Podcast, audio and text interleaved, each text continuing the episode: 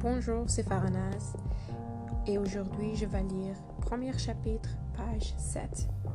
Mais non, je suis dans ma chambre, dans les casernes de Trenton. Et, et Dieu merci, il n'y a pas de sang sur mes mains et pas de missile autour de moi. Pas encore. Non, pas encore. Il y a une heure du matin. Du matin et je devrais dormir. Mais je ne peux pas.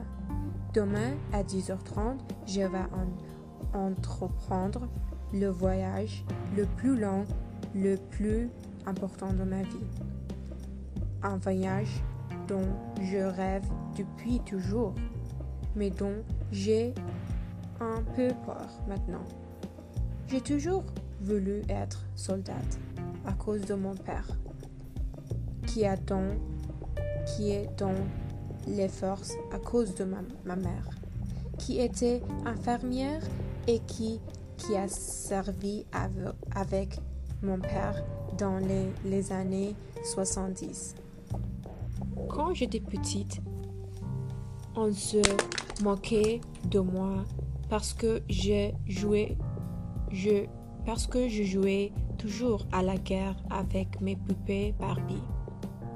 J'ai construit un char d'assaut et une ambulance en loge et j'en prenais, prenais, les uniformes et les armes du JI jeu de mon frère.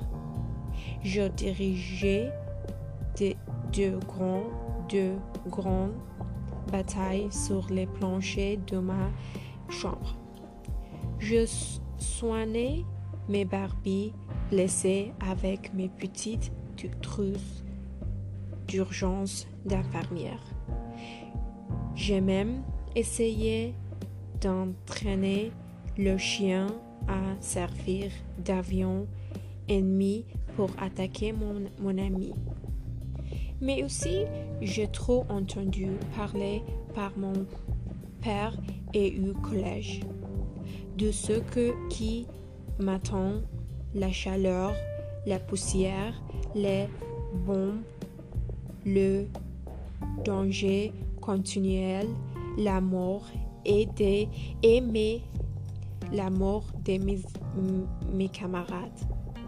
J'ai trop vu à la télé et quand j'ai servi comme élève officière. Ces cérémonies où on transporte un cercueil. Merci et au revoir.